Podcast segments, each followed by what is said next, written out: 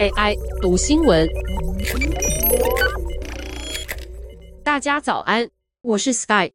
二零二二年迈入尾声，经济学人挑选出今年十大精彩影集，陪你度过周末假期。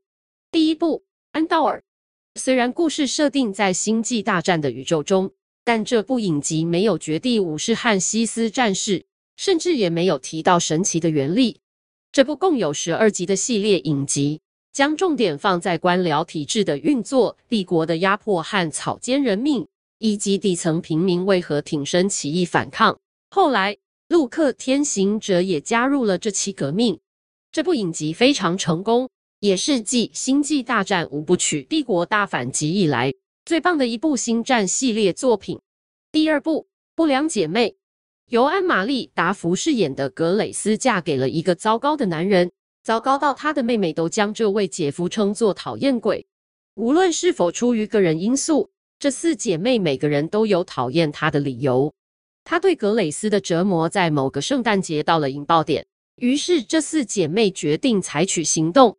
莎朗·霍根不仅是本剧的主要演员，还参与创作剧本，她为剧本增添了不少黑色幽默。也完美捕捉了姐妹间的相处互动。曾在影集《正常人》中担任主演的莎拉·格林特别享受于本剧中扮演渴望复仇的比比。第三部《杀手进城》，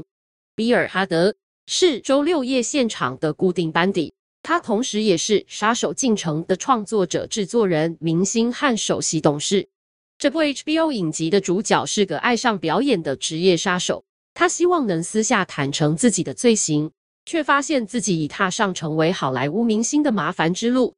这部剧乍看之下是出喜剧，但随着剧中逐渐揭露主角充满暴力的过往，从在阿富汗当兵时就埋藏心底的创伤后压力症候群，以及蒸蒸日上但危及身边人的事业，剧情走向也越来越黑暗。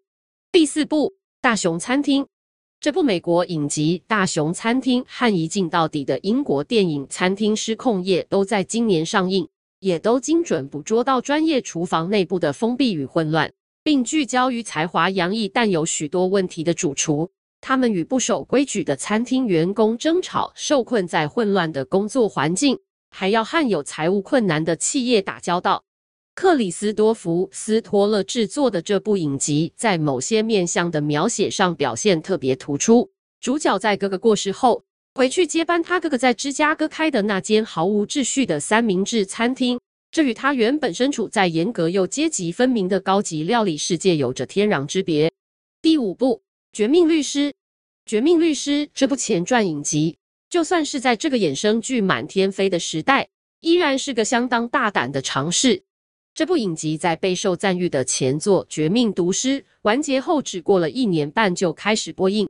此外，还让前作中的刑事辩护律师从一个小角色跃升为本作主角。然而，《绝命律师》很快就证明前传不仅能够满足观众，甚至还能超越观众的期待。文斯·吉利跟汉彼得·古尔德在《绝命毒师》的最终继为索尔的故事做了漂亮的收尾。同时，也对过去这二十五年的反英雄电视影集做出批判。第六部《德里女孩》，丽莎·麦吉欢乐的情境喜剧《德里女孩》也在今年完结了。该剧于第三季中，在青少年的狂欢作乐与针对一九九零年代北爱尔兰生活的深刻反思中取得完美平衡。结尾动人的探讨耶稣受难日协议对当时代年轻人生活的影响。《德里女孩》第三季的亮点有出色的配乐、爆笑的场景，以及连恩·尼逊出色的客串表现。第七部《天后与草莓》这部喜剧影集的主题是关于两个不同世代的女人因为工作而建立起的忘年之交。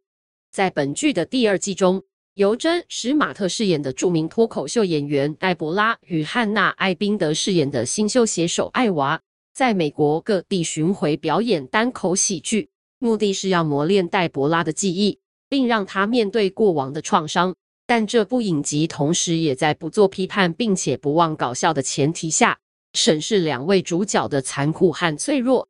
第八部《柏青哥》，这部在 Apple TV Plus 上线的影集改编自李明珍二零一七年的畅销同名小说《柏青哥》。在短短八集中涵盖大量的内容，讲述一个家庭四代人的故事，视角于二十世纪上半叶的日本与他的前殖民地韩国，以及一九八零年代末的东京之间跳转。情节涉及偏见、组织犯罪、赌博和第二次世界大战。透过灵巧的叙事方式、华丽的摄影手法和令人信服的演出表现，本剧丝毫不落俗套。第九部，人生切割术。想象一下，如果你的思想能够被分割，透过手术切分成两个自我，如此一来，你便能更加认真的工作和认真的玩。由班什提勒共同执导的惊悚职场反乌托邦剧，正是以这个想象作为背景。剧中的所有元素都像是一场外科手术般精准的被安排并执行，场景设计、剪辑、剧本配乐和演出都充分凸显了角色的内心冲突。这部带有悬疑的影集，同时也探讨劳工权益和追求工作与生活之间平衡的困难之处。第十部推荐影集是《外放特务组》，本剧改编自米克·赫伦的同名谍报小说。但透过结合认真严肃的危险和愤世嫉俗的幽默，不落入一般英式谍报剧的俗套之中。原文片名《曼玛》是根据灯光昏暗又破旧不堪的绝望之屋，也就是军情五处底下的一个分部。这里透过繁琐的杂事工作来惩罚那些因为失败而被放逐此处的特务。由盖瑞·欧德曼饰演的杰克森·兰博是个总是喝得醉醺醺又冲动好战的任务负责人。由米克·杰格为本剧创作的音乐，让这部影集为谍报剧这种老套的类型剧又注入了活水。以上文章选自《经济学人》，技术由雅婷智慧提供。